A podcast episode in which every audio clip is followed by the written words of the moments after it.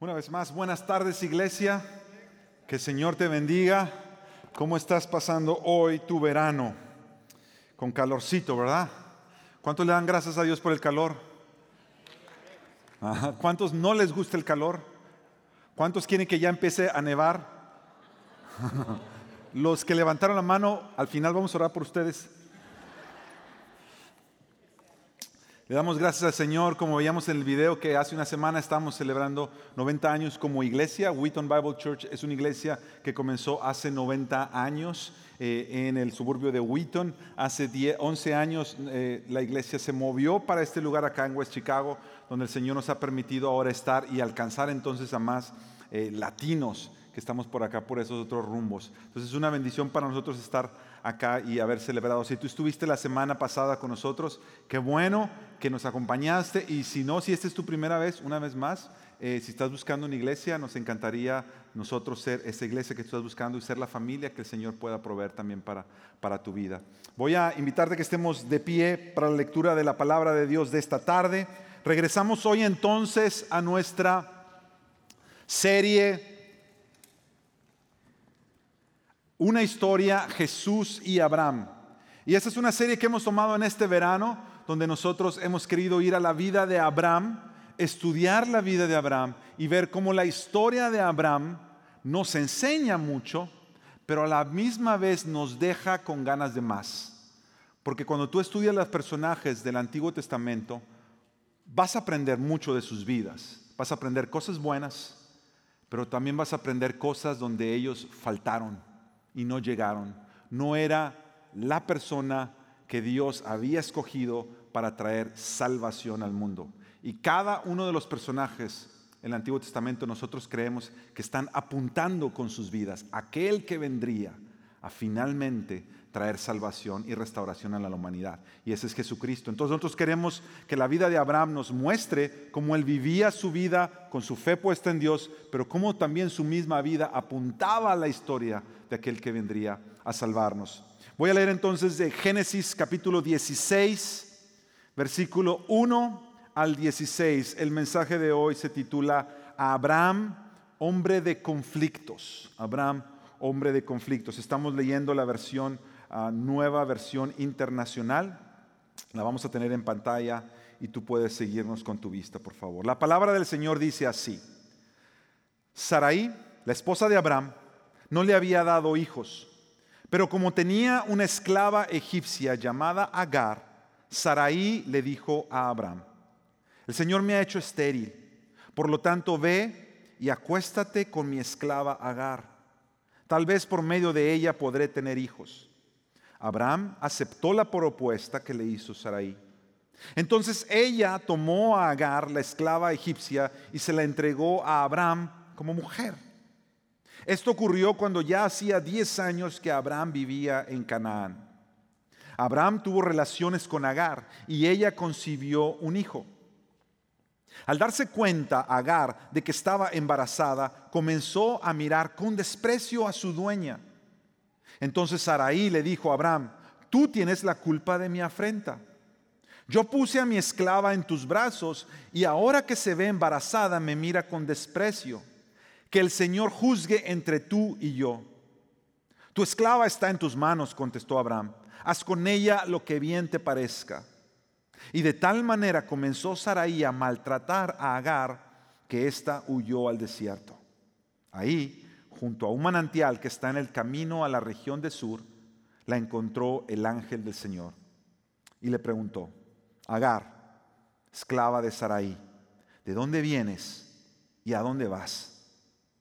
Estoy huyendo de mi dueña Saraí, respondió ella. Vuelve junto a ella y sométete a su autoridad, le dijo el ángel. De tal manera multiplicaré tu descendencia que no se podrá contar. Estás embarazada y darás a luz un hijo y le pondrás por nombre Ismael, porque el Señor ha escuchado tu aflicción. Será un hombre indómito como asno salvaje luchará contra todos y todos lucharán contra él y vivirá en conflicto con todos sus hermanos. Como el Señor le había hablado, Agar le puso por nombre el Dios que me ve, pues se decía, ahora he visto al que me ve.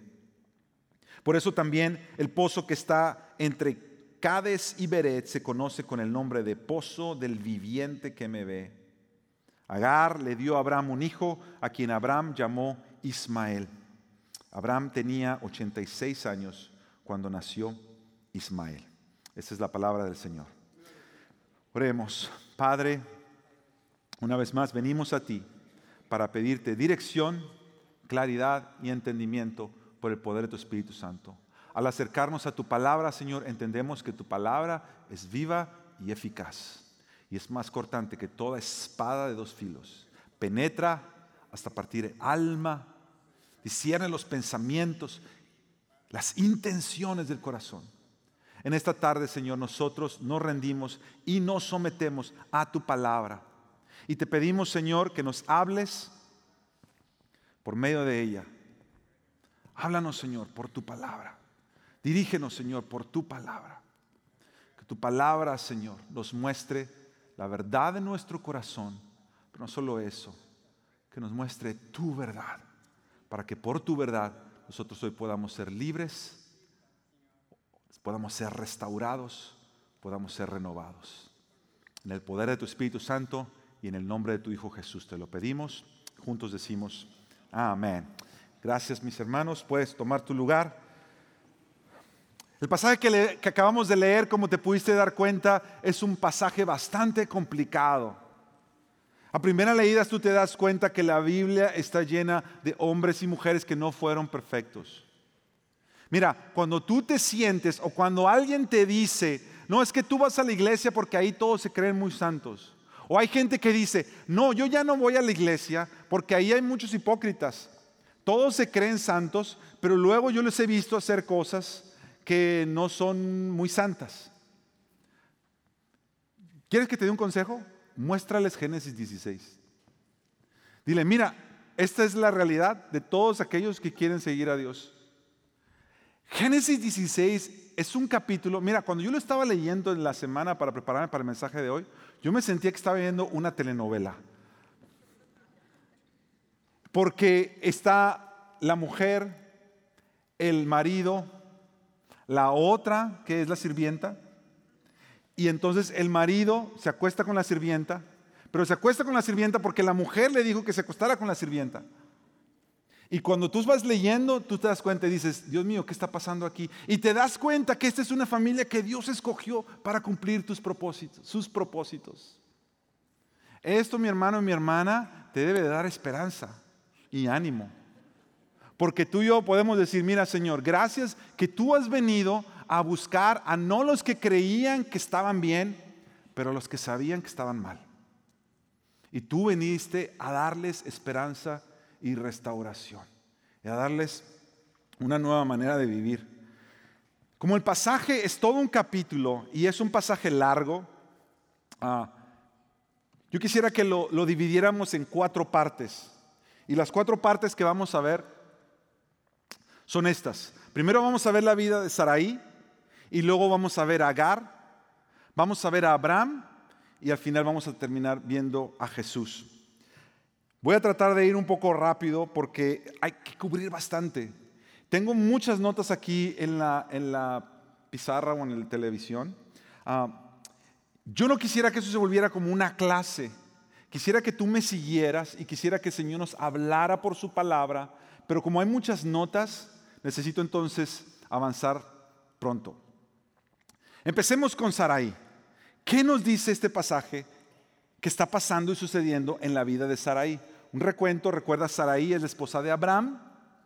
Abraham es este hombre que capítulos atrás, si tú no has estado siguiendo la serie de predicaciones, te animo a que vayas a nuestra página en internet y veas las predicaciones anteriores. Te vas a dar cuenta que Dios llama a Abraham con un propósito, no porque Abraham fuera un hombre bueno, sino porque Dios quiere mostrar su gracia en la vida de Abraham y Dios le da una promesa a Abraham. Y la promesa es esta, que en su simiente Él va a bendecir todas las naciones de la tierra. Esto significa que Abraham tendrá un descendiente Y a través de este descendiente Dios va a bendecir a todas las naciones de la tierra. Ahora es cierto que Dios va a bendecir a todos los descendientes de Abraham, porque Dios siempre es un Dios de propósitos. Pero cuando Dios le da esa promesa a Abraham, específicamente le está diciendo, de tu simiente, no de tus simientes, de tu simiente, de uno de tus descendientes, yo voy a bendecir todas las familias de la tierra. Ese es el primer lugar donde nosotros encontramos el mensaje del Evangelio siendo proclamado por Dios a un ser humano. Dios ya le está diciendo a Abraham, yo voy a mandar un día a un descendiente tuyo que va a venir a transformar el mundo, a restaurarlo, a salvarlo y a sanarlo. Y ese es nuestro Señor Jesús. Ahora, Abraham, para cuando vemos este capítulo 16, ya ha recibido esa promesa. Y entonces la historia nos relata esto. Comencemos con Saraí entonces. Mira lo que dice el versículo 2. Saraí le dijo a Abraham, el Señor me ha hecho estéril pero quiero que pienses, te pares un poquito en esa afirmación. Porque Saraí está afirmando algo que es cierto. Ella no podía tener hijos. Y ella en su entendimiento atribuye a que como Dios permite todas las cosas, ella entonces concluye que Dios no me ha permitido tener hijos, por lo tanto el Señor me ha hecho estéril. Ella está describiendo su realidad su experiencia. Pero mira lo que dice después. Por lo tanto, como el Señor me ha hecho estéril, ve y acuéstate con mi esclava Agar. Ahora, dos cosas que hay que notar aquí. En esa cultura, en ese tiempo, el no tener un hijo era lo peor. Era una afrenta, era objeto de burla y de menosprecio de los demás. Si tú eras una mujer adulta en esa cultura, estabas casada y no tenías hijos, en esa cultura eso era un símbolo de, que te faltaba la bendición de Dios, de que Dios se había olvidado de ti. Y no solamente eso, pero que si un día faltara tu esposo o él, o él muriera, tú no tendrías nadie quien te cuidara, porque recordemos que en esa cultura, en esos tiempos, la mujer no se podía salir adelante como en los tiempos de ahora. Entonces, número uno, para Saraí esto es, esto es grave. Y número dos, en esa cultura, en esos tiempos, había una costumbre que a nosotros nos parece hoy en día un poco fuerte, el hecho de que Saraí sea la que le diga a Abraham, acuéstate con mi esclava Agar. Agar entonces es esta esclava o esta sirviente que trabaja para Abraham y Sarai. Y en esa cultura, si tú eras esclava de tu dueña o tú servías a tu dueña, ella era prácticamente dueña tuya. Y era común y era practicado que si una mujer no podía tener hijos, su esclava podía tener hijos por ella. Y ella los criaba como si fueran sus hijos. Entonces, en el plan de Sarai, ella dice, yo sé que Dios nos ha prometido un hijo. Pero ya han pasado 10 años, lo vamos a leer ahorita, y no ha pasado nada. ¿Por qué no hacemos esto? Y ya tiene entonces la idea de que Abraham se acueste con Sarai, con Agar, para tener este hijo. Y sigue diciendo, tal vez por medio de ella podré tener hijos. Y el versículo dice, Abraham aceptó la propuesta que le hizo Sarai. El versículo 3 dice, entonces ella, Saraí, tomó a Agar la esclava egipcia y se la entregó a Abraham como mujer. Esto significa que ahora Saraí no solamente le está permitiendo a su esposo acostarse con Agar, sino que está levantando a Agar al punto de decirle, esta es ahora otra mujer tuya. Ahora la Biblia, quiero hacer este hincapié, nunca aunque la Biblia está llena de poligamia y hay muchos lugares en la Biblia donde vas a encontrar que un hombre tenía varias mujeres, la Biblia nunca te dice que eso era bueno. Nunca vas a encontrar algún lugar donde Dios apruebe el que un hombre tuviera varias esposas. Al contrario, con todos estos ejemplos, tú te vas a dar cuenta que es una de las peores ideas que el hombre se le pueden meter. Nunca va a salir nada bueno cuando un hombre decide tener más de una mujer. Nunca. O una mujer más, más de un compañero, de un varón, de un esposo. Nunca. Nunca lo ves en la Biblia. Entonces, cuando vemos a Saraí hacer esto, yo tengo tres observaciones y quiero que las veamos. La primera observación, el, pasaje termina diciendo, el verso 3 termina diciendo, esto ocurrió cuando ya hacía 10 años que Abraham vivía en Canaán. Abraham emprendió su viaje en Canaán a los 75 años. Cuando esto está pasando, él tiene 85, 86 años. 10 años han pasado desde que Dios le dio la promesa de que Dios les iba a dar un hijo. Esa promesa se le da a Abraham, pero Abraham seguramente la compartió con su esposa Sarai. Y han pasado 10 años y es que Sarai dice, si nosotros no hacemos algo, eso nunca va a pasar.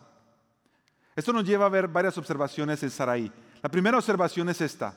Sarai decide formar su convicción en base a su experiencia. ¿A qué me refiero con esto? Si tú te diste cuenta, cuando ella dice, el Señor me ha hecho estéril, el Señor me ha hecho estéril. Esa afirmación, que es su experiencia, es su realidad, ella decide que su experiencia va a ser ahora su convicción. Esto no es solamente algo que me ha pasado a mí, esto es quien yo soy. Y como yo soy esto, tengo que arreglarlo. Y ella empieza a cometer este error, formar su convicción en base a su experiencia, en lugar de formar su convicción en base a la promesa que recibieron de Dios. De pronto Saraí se cree cuando ella dice, el Señor me ha hecho estéril. Eso comienza a mover las acciones, los pensamientos, las imaginaciones de Sarai. El Señor me ha hecho estéril. Y como el Señor me ha hecho estéril, yo tengo que hacer algo.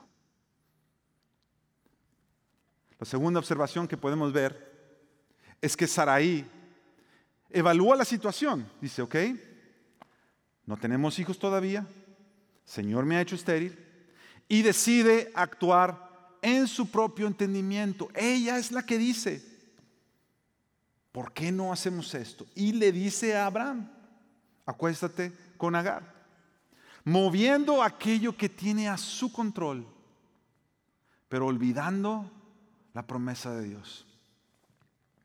¿No te parece que eso es muy similar a cosas que nosotros hacemos? Nosotros cuando, cuando dejamos que nuestra convicción en vez de ser determinada por la promesa de Dios, sea determinada por mi experiencia, por mis circunstancias. Y yo quito mis ojos de la promesa de Dios y los pongo en mis circunstancias. Y entonces ahora mis circunstancias dictan cómo me siento, cómo pienso, cómo veo la vida. Y entonces ahora digo, tengo que hacer algo. Y cuando digo, tengo que hacer algo, mis circunstancias determinan ahora mi convicción y cuando eso sucede, nuestras decisiones nos empiezan a parecer que son sensatas. Mira, no es una mala idea. Y nuestras acciones nos empiezan a parecer justificables. Cuando tú dices, bueno, pues es que así me tocó y yo tengo que enfrentar la vida como venga. Cuando tú dejas que tus circunstancias marquen quién tú eres, tú empiezas a tomar decisiones que no son decisiones sabias que no son decisiones saludables para ti, para tu familia, para los demás. Quitas tus ojos de lo que Dios ha dicho y lo pones en cómo tú estás interpretando lo que te está pasando, tus circunstancias, tu experiencia. Aunque eso vaya en contra de la voluntad de Dios. Mira lo que dice el, versículo 4. Entonces Abraham ahora tiene relaciones con Agar y Agar concibe, queda embarazada y concibe un hijo. Al darse cuenta Agar de que estaba embarazada, comenzó a mirar con desprecio a quién? A Sarai, a su dueña, porque ella se ve embarazada y sabe que ahora ella tiene algo que Sarai no tiene. verso 5 dice, entonces Sarai le dijo a Abraham, tienes la culpa de mi afrenta. ¿Tú puedes leer eso? Miren, hermanas, yo sé que el hombre puede ser tan terco como la mujer, el hombre puede ser tan testaduro como la mujer, o puede ser tan controlador como la mujer. La Biblia no nos va a hacer acepción, pero en este pasaje está muy clarito. Uno tiene que decir, la mujer es la que le dice a Abraham, tenemos que hacer algo para que Dios cumpla lo que dijo que iba a hacer. Ella empieza a mover sus piezas y a controlar la situación. Porque se siente que Dios no ha llegado a hacer lo que él dijo que iba a hacer. Entonces ella ahora va a tomar el sartén por el mango y ella va a decir, ok, esto es lo que vamos a hacer. Usted se acuesta con ella para que usted tenga un bebé y ese bebé va a ser mío. Y cuando entonces ella que su plan empieza a funcionarle, ¿cierto? ella queda embarazada, van a tener un hijo. Y de acuerdo a esa cultura, ese hijo puede ser criado por Saraí. Pero Agar no se dio cuenta que entonces Saraí no se da cuenta que Agar le empieza a menospreciar y eso ya no le gustó. Y cuando ya no le gustó, ¿qué es lo que hace Agar? Va con Abraham y le dices, tú tienes la culpa de todo esto que está pasando. Tú tienes la culpa de todo lo que está pasando. Tú tienes la culpa de mi afrenta de este, de este pecado, de esto que nos está saliendo mal, tú eres el culpable. Yo me quedo sorprendido de cuando estaba leyendo eso. Mira lo que dice el próximo versículo. Y ahora que se ve embarazada, me mira con desprecio. Y ella dice que el Señor juzgue entre tú y yo. El Señor es el que sabe todas las cosas. Claro que el Señor es el que sabe todas las cosas. Y Él sabe que Saraí, por su impaciencia, y por querer ser controladora se mete a un problema que ella misma propició. Y lo que empieza a hacer es que empieza a culpar a otros. Esa es la tercera observación. Culpa a otros por el problema que ella misma quiso solucionar, pero que al final fracasó. Porque piénsalo de esta manera. ¿Qué es lo que le recuerda a Saraí cuando ve a Agar embarazada. Le recuerda que ella no puede quedar embarazada. La solución que ella está buscando para arreglar su problema, para mover su condición, su experiencia, su circunstancia. Le recuerda qué tan perdida ella está en su circunstancia. Y eso es algo que nosotros hacemos tanto. Nosotros buscamos soluciones a nuestros problemas sin consultar al Señor. Y cuando menos nos damos cuenta, esas soluciones que nosotros quisimos darle a nuestros problemas nos están recordando más gravemente el problema que teníamos al comienzo. Y entonces lo que comenzamos a hacer es culpar a otros. Hombres o mujeres, no importa. Comienzas a culpar a otros. Eso es lo que yo me estoy dando cuenta. Que Saraí se vuelve una víctima de sus fracasos. ¿Por qué? Porque ella se veía como una fracasada al no tener un hijo. Y ahora que su esclava va a tener un hijo, se da cuenta que ella todavía no puede tener hijos. Y ahora ha levantado a aquella mujer que va a tener un hijo en lugar de ella y ya se siente peor que como se sentía al principio. Yo me he dado cuenta de esto. Esto es como un ciclo. Mira lo primero que pasa tú dejas que tu propia experiencia determine tu convicción. Tú dejas que tus circunstancias dicten cómo tú te ves y cómo tú te sientes y cómo tú actúas. Y eso te lleva al punto dos.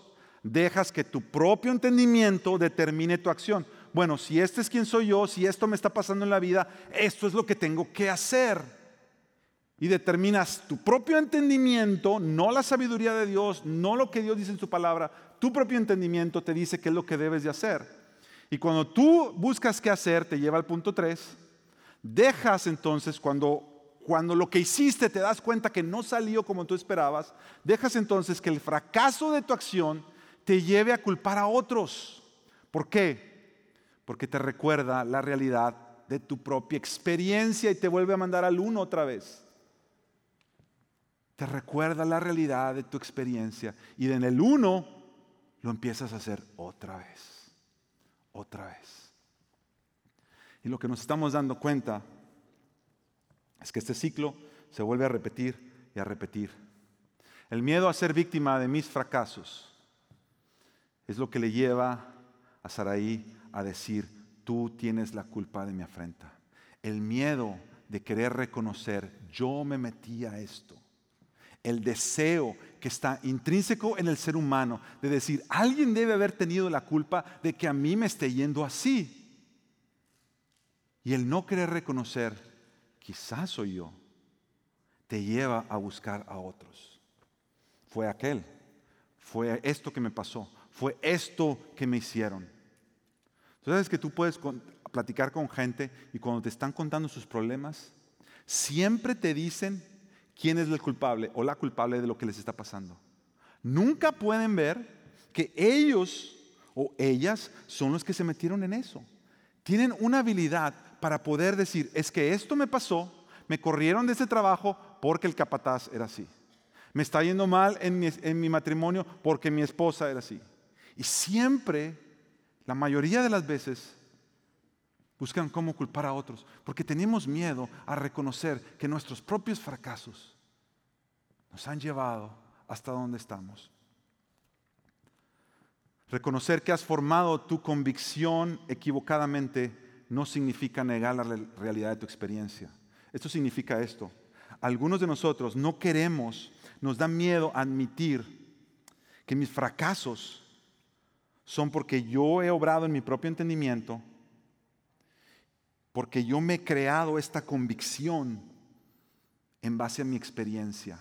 Y, en nuestro entendimiento creemos que si nos arrepentimos de eso, es como negar mi experiencia. Pero tú no tienes que negar tu experiencia para reconocer que estás mal.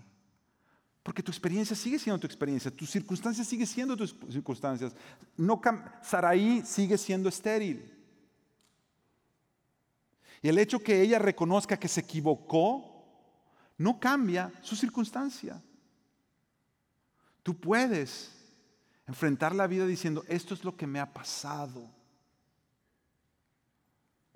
Pero esto no tiene que definir quién yo soy. Dios conoce la realidad de tu experiencia. Dios sabe lo que has pasado. Dios sabe cuáles son tus fracasos. Dios sabe cuáles son tus limitaciones. Él las conoce. Él ha estado ahí. Él las ha permitido en sus propósitos. Veamos ahora entonces a Agar. ¿Qué es lo que nos dice la Biblia de Agar? Este pasaje. Nos dice que Abraham tuvo relaciones con Agar, ya lo vimos hace rato. Esto me hace pensar mucho, porque la Biblia no nos dice cómo es que Abraham tuvo relaciones, Abraham con Agar. La Biblia no nos dice, en aquellos tiempos uno tiene que suponer, bueno, que Agar no tenía voz, porque la verdad es que ella no tenía voz. No podía decir nada, no podía objetar, no podía opinar. Ella era una esclava en esta familia. Pero sin tratar de irnos muchos a detalles, siempre nos queda la duda, ¿cómo se siente Agar en ese acto? ¿Se siente abusada?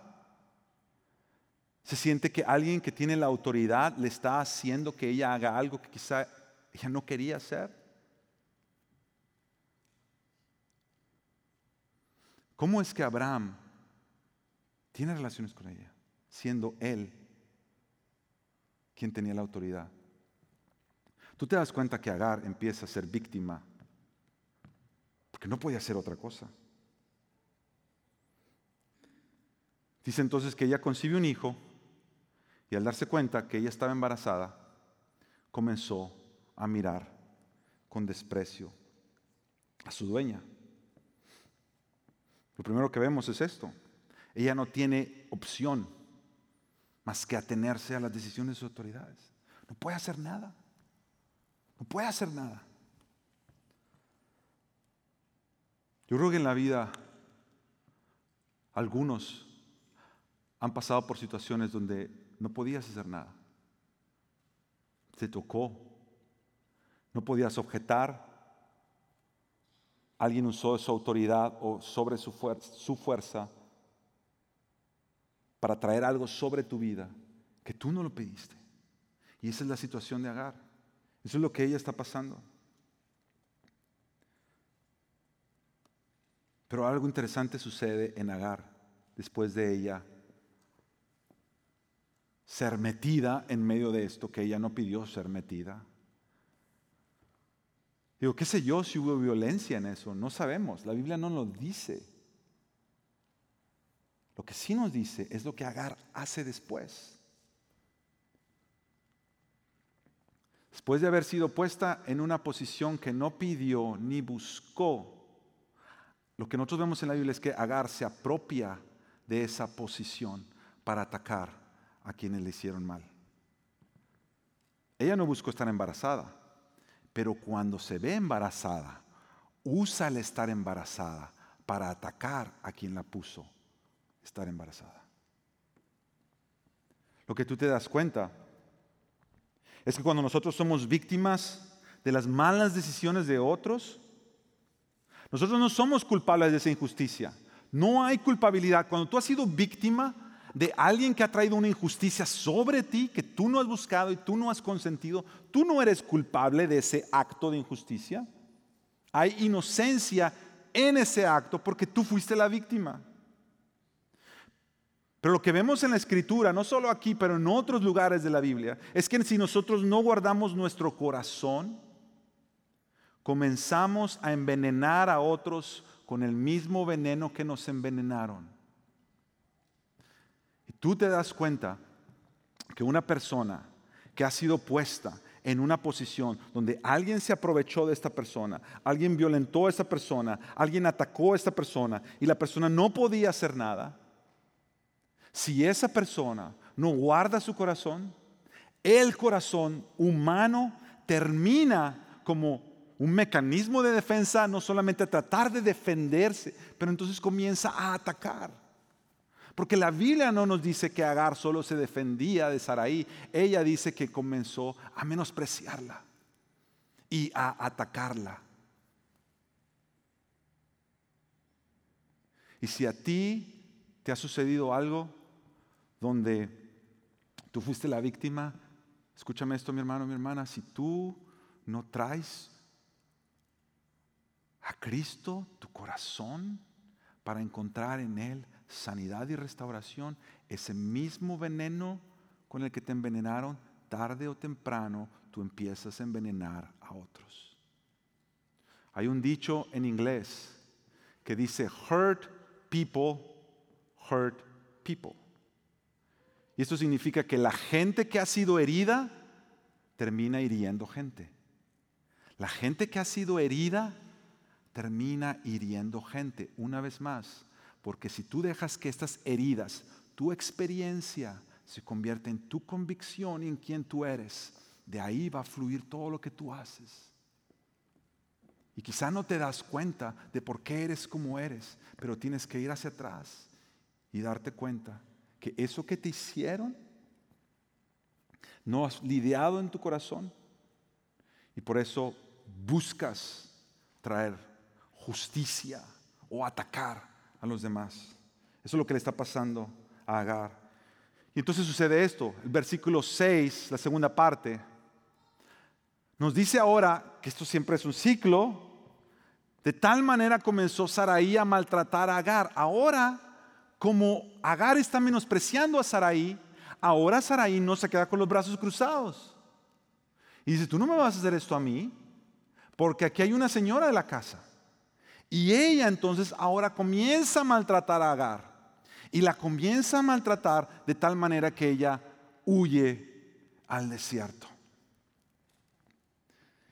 Algunos comentaristas dicen que cuando ella va en este viaje, por la región en la que ella va, tú te estás dando cuenta que ella se quiere regresar a su casa de donde ella vino o donde la trajeron. Porque en ese lugar donde ella estaba viviendo, y quizá ese lugar que pudo haber sido un hogar para ella, ese maltrato le está haciendo decir, este no es mi hogar. Y ella tiene un anhelo por hogar. Y ella se va de vuelta a su hogar. Y dice el verso 7 que ahí junto a un manantial que está en el camino a la región del sur, la encontró el ángel del Señor. Esta frase es muy importante, porque esta frase lo que nos deja saber, cuando la Biblia dice el ángel del Señor, hay muchas veces que tú vas a ver en el Antiguo Testamento que Dios manda a sus ángeles, pero hay ciertas ocasiones donde tú vas a leer que dice el ángel del Señor. Y cuando la Biblia dice el ángel del Señor, y la mayoría de todos los eruditos y maestros de la Biblia están de acuerdo de esto, esta era una manifestación física de Cristo Jesús antes de venir a nacer. Venía y se manifestaba para cumplir los propósitos de Dios. Este ángel era Dios mismo. Hay algunos que dicen, quizá este ángel era un ángel mandado en representación directa de Dios. Otros dicen, no, Él era la manifestación de Dios en ese momento, Jesús. Sea cual sea, era Dios que se le había presentado ahí. Y mira lo que le dice. Mira lo que le dice. Le pregunta el Señor, Agar, esclava de Sarai. Esto es bien importante. Porque el Señor sabe quién es ella. El Señor sabe cuál es su circunstancia y cuál es su situación y cuál es su experiencia. Tú eres Agar, tú eres esclava de Sarai. Y mira lo que le pregunta ahora. ¿De dónde vienes y a dónde vas? Yo quiero que medites un poquito en esa pregunta. Porque si el Señor que se le aparece ya sabe quién es, y ya sabe cuál es su experiencia, ¿qué quiere decir cuando le dice de dónde vienes y a dónde vas? Lo que el Señor le está diciendo es, ¿qué buscas en la vida, mija? ¿De dónde vienes? ¿Qué has hecho? ¿Para dónde vas? Yo te conozco. Yo te conozco. Ella le responde, estoy huyendo de mi dueña Saraí.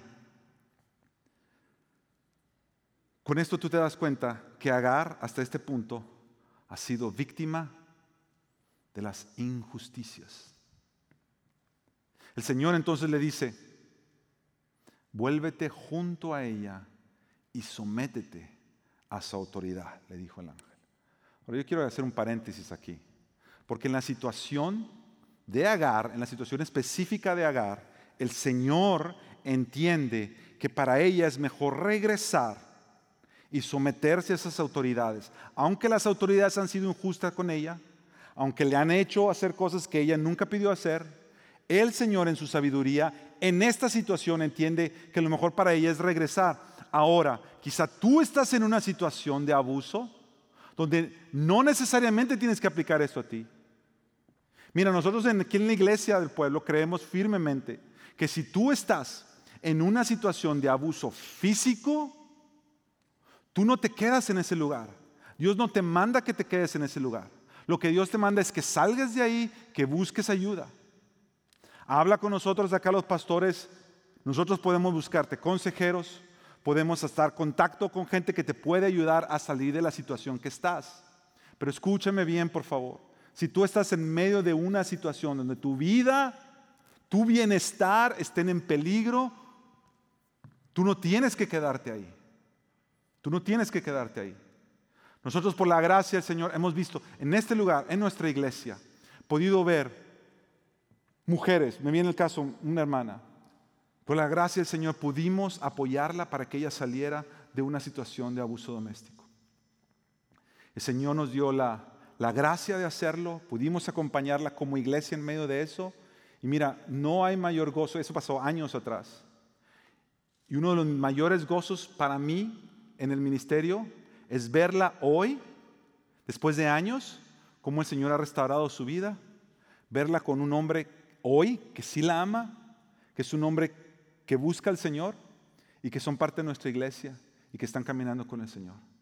Esa es una bendición. Y eso es para ti que tú piensas, es que si dejo esto, ¿qué voy a hacer? ¿Quién me va a poder ayudar? Mi vida ya no existe no definas tu convicción y tu identidad a tu circunstancia.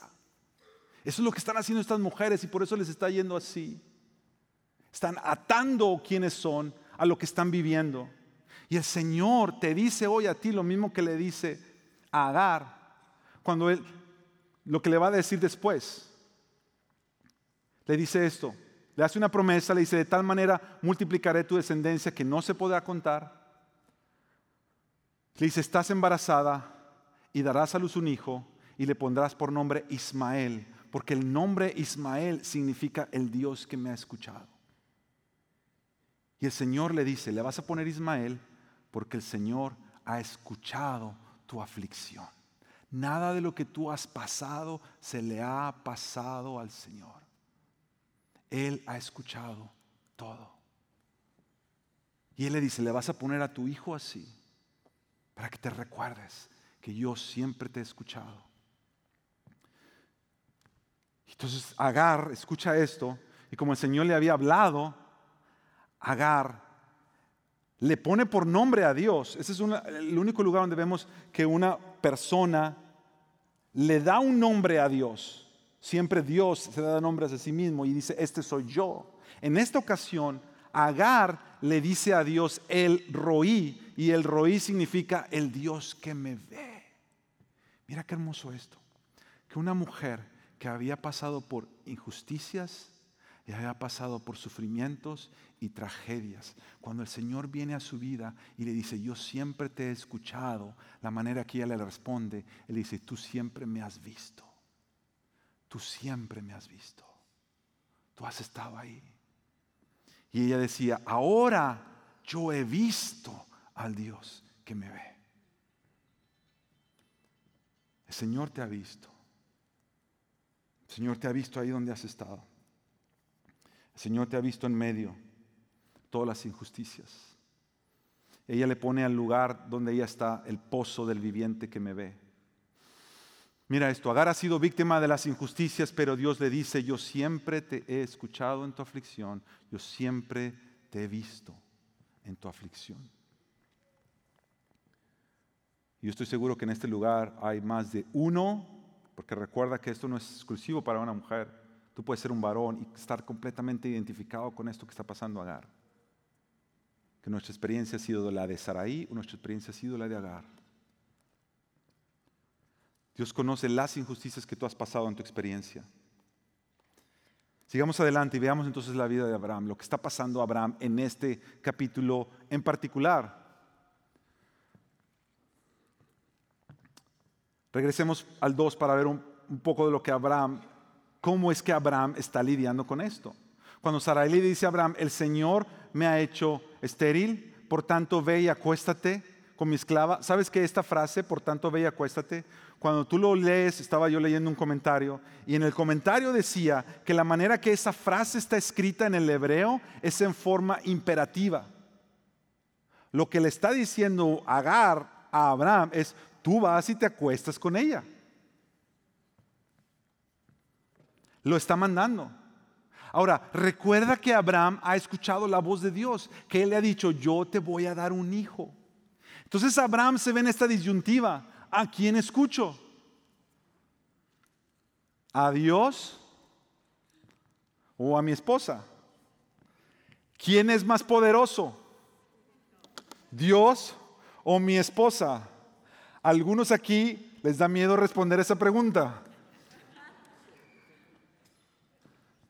Y Abraham entonces tiene que decidir qué es lo que hago. La Biblia dice entonces que Abraham acepta la propuesta. Y él le dice, ok, vamos a hacer esto. Abraham sabe que Dios le ha hecho una promesa pero en este momento, Abraham decide escuchar la voz de la conveniencia. Conveniencia por cualquier cosa que lo quieras ver. Mira, quizá tenía miedo de Saraí, cómo ella lo iba a tratar. Quizá se sentía culpable por otras cosas que había hecho. Quizá él ya se había fijado en Agar y él decía, bueno, no sabemos. No sabemos. Lo que sí sabemos es que Abraham pone a un lado lo que Dios le dijo para considerar lo que le está diciendo Sarai. y entonces hacerlo. Abraham sabe que Dios lo ha llamado a caminar por fe, pero en este momento decide dejarse llevar por su carne. Cualquier razón que él haya encontrado, pero él decide dejarse llevar por su carne. Y sabes, mi hermano y mi hermana, toda tentación es básicamente esto. Toda tentación que tú y yo enfrentamos es básicamente, yo sé lo que Dios desea y yo sé lo que mi carne desea. Y ahí te encuentras. Y en ese momento tú decides, yo sé lo que Dios desea para mí y yo sé lo que mi carne desea para mí. Y en ese momento tú decides. La parte más impactante para mí, y yo creo que en todo el capítulo, es este versículo. Estamos hablando de Abraham. Y todos sabemos que Abraham era un hombre de fe. Abraham es un hombre, mira, Abraham dejó la tierra donde él estaba por la palabra de Dios. Y la Biblia dice que Abraham caminó por fe y le fue contado por justicia cuando él escucha la voz de Dios y él obedece al Señor. Esto sucede ya antes del 16. Antes del 16 tú y yo ya vemos en Abraham un hombre de fe. Pero mira el versículo 6. Cuando Agar empieza a maltratar a Saraí y Saraí viene y empieza a maltratar a Agar. Saraí va con Abraham cuando le dice, tú tienes la culpa de todo, tú eres la, razón de mi afrenta. Cuando Saraí viene a reclamarle a Abraham, esta es la respuesta de Abraham. Tu esclava está en tus manos, le contestó Abraham. Haz con ella lo que bien te parezca. Para mí,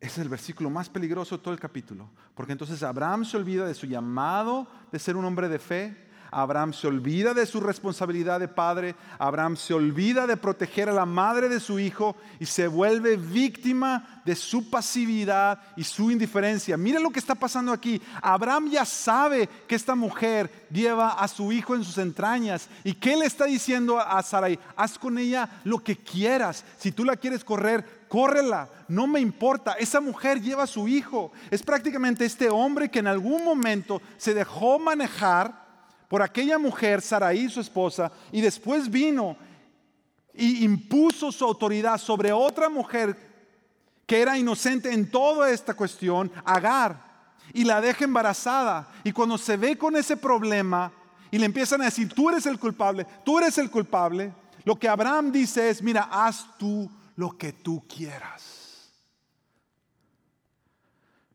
Y a mí me da miedo pensar que aquí haya hombres o mujeres que se han acostumbrado a lidiar con los problemas así.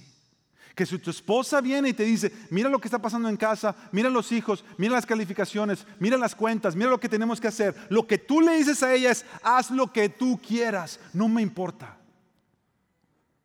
Si tú respondes ante los problemas de la vida así, mi hermano o hermana, tú tienes que arrepentirte delante del Señor ahora. Porque esta no es la manera que un hombre de fe responde o una mujer de fe responde ante las situaciones. Tú no puedes decir, haz lo que quieras, no me importa. Tú no puedes tomar una actitud de indiferencia. Ver que están corriendo a la mujer que lleva a tu hijo y no hacer nada. Cuando llegas a este punto, te das cuenta que todo este capítulo te hace ver todo el mundo está mal aquí. Todo el mundo está mal. Esto es un desastre. Y decimos, Señor, ayúdanos. ¿Cómo salimos de esto? Haz con ella lo que bien te parezca. Es la frase más peligrosa y destructiva que Abraham pudo haber dicho en este contexto. Déjame leerte unas palabras en un comentario de Génesis del pastor Ken Hughes. Él escribe en su comentario, lo que más nos llama la atención en esta historia es que no había un personaje honorable entre ellos. Dice, todos eran innobles, todos eran deshonestos, todos eran, eran ruines por la manera en que estaban actuando. Abraham fue el peor. Fue patético, pasivo, impotente y despreocupado de cualquiera de las dos mujeres. Ninguna de las dos mujeres tuvo compasión por la otra. Saraí fue peor pero se nos presenta la idea de que Agar habría hecho lo mismo si hubiera podido, porque entrar en ese conflicto. Agar fue la víctima principal, pero Saraí no se quedó muy atrás. Recordemos que esto comenzó cuando personas de fe comenzaron a desconfiar de la palabra de Dios. Ese sigue siendo el comentario del pastor Hughes. Esto continuó, ya ponerlo otra, otra vez. Recordemos que todo esto comenzó cuando personas de fe comenzaron a desconfiar de la palabra de Dios. Continuó cuando decidieron que Dios necesitaba ayuda para cumplir su palabra. Y culminó cuando Abraham y Sarai tomaron un atajo para obtener lo que sabían que Dios había prometido, la buena promesa. Su conveniencia llevó a la degeneración tanto a los perpetradores como a la víctima. Y lo que Pastor Hugh está diciendo aquí es, esto es un desastre. Necesitamos a alguien que venga a salvarnos. Gloria a Dios por Cristo Jesús, que ha venido a salvarnos en medio de nuestras situaciones. Mira, voy a terminar con esto. Jesús viene a salvar todo este desastre. Una de las peores cosas fue ahí dice, tú tienes la culpa de mi afrenta. Cuando Saraí dice, tú tienes la culpa de mi afrenta, ¿sabes qué es lo que Dios va a decir al enviar a Jesús? Isaías 53 dice que todos andábamos perdidos como ovejas, que cada cual se apartó por su camino. Y dice que el Señor Dios hizo caer sobre él, sobre Jesús, el pecado de todos nosotros. Cuando Sarai dijo, tú tienes la culpa, Dios lo que estaba diciendo es, él, mi hijo, no tiene la culpa, pero yo voy a poner la culpa de todos ustedes sobre él. Cuando Abraham dice, no me importa, haz con ella lo que tú quieras. Jesús, para solucionar eso, viene se va al monte a orar, se va al jardín a orar. Y en el jardín llamado Getsemaní hace esta oración. Señor, si tú pudieras pasar esta copa de mí, si yo no tuviera que pasar por esta experiencia, pero Señor, que no sea como yo quiero, pero que sea como tú quieres. Cuando Abraham le dice a Saraías, tu voluntad, Jesús viene a decirle al Padre, Padre, haz tu voluntad sobre mi vida para que yo pueda sanar y salvar a toda esta generación de hombres y mujeres que han sido víctimas de sus fracasos, víctimas de la injusticia, víctimas de la indiferencia. Finalmente, cuando Agar, donde Agar experimentó, donde Agar experimenta, ahora he visto al que me ve. El Señor ha escuchado mi aflicción. Cuando Agar está experimentando eso, lo que viene a hacer Jesús es esto. Marcos 15 dice, desde el mediodía y hasta la media tarde quedó toda la tierra en oscuridad. Cuando Agar pudo ver al que la veía, Jesús en el momento más crítico de su vida, se oscureció todo. Cuando Agar dijo, este es el que me ha escuchado, Marcos 15 dice que a las 3 de la tarde Jesús gritó a voz en cuello, Eloí, Eloí, lama sabactaní, que significa, Dios mío, Dios mío, ¿por qué me has desamparado? Entonces Jesús lanzando un fuerte grito, expiró la cortina del santuario del templo se rasgó en dos de arriba abajo. Porque la salvación para todas estas víctimas de la indiferencia, víctimas de la injusticia, víctimas de sus propios fracasos, tenía que venir de arriba hacia abajo. La salvación tenía que venir no por alguien que vio a Dios y le dijo, te veo, y veo que me ves. No por alguien que escuchó su clamor, pero la salvación tenía que venir por alguien que cuando clamó a Dios, Dios no dijo nada porque tenía que abandonarlo en la cruz para poder salvarte a ti y salvarte a mí, salvarme a mí. Ese es el Jesús que vino a salvarnos en medio de todos nuestros conflictos. Vamos a orar.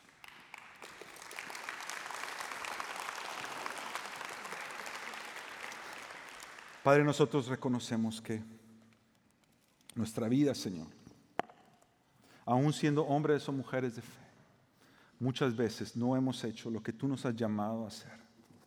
Y nos hemos quedado, Señor, o indiferentes, o nos hemos quedado como víctimas de la injusticia, o nos hemos quedado marcados por nuestros fracasos. Yo oro, Señor, por mis hermanos y mis hermanas. Señor, porque nosotros conocemos lo que Abraham pasó y Agar y Sarai. Y sabemos que el final de sus vidas, ellos no fueron definidos por todos estos tropiezos y complicaciones. Ellos fueron definidos por tu palabra y tu promesa. Y yo oro, Señor, por mis hermanos y hermanas hoy aquí. Que ellos no sean definidos por sus tropiezos, pero que ellos sean definidos por tu palabra y tu promesa. Te voy a pedir que nos pongamos de pie, iglesia. Si tú te ves hoy como una víctima de tus propios fracasos y te has quedado ahí atorado, este es el momento de clamar al Señor. Si tú te has visto como una víctima de la injusticia y alguien más hizo algo sobre ti que ni siquiera quisiéramos recordarnos, este es el momento de mirar a Jesús y sus palabras, Padre, perdónalos porque no saben lo que hacen. Esa es la palabra que tú quieres abrazar. Eso es lo que tú quieres que defina tu vida. Si tú has sido víctima de la indiferencia en tu hogar, en tu trabajo, hacia los demás, este es el momento de decirle, Señor, yo no quiero hacer mi voluntad, yo no quiero dejar que los demás hagan lo que bien les parezca. Señor, yo quiero decir, haz tu voluntad en mi vida que no clamamos al Señor juntos y le decimos, Señor, te necesitamos, te necesitamos. Comienza a orar ahí, por ti mismo o por alguien que tengas a tu alrededor. Señor, te necesitamos, te necesitamos a ti, Señor, te necesitamos a ti.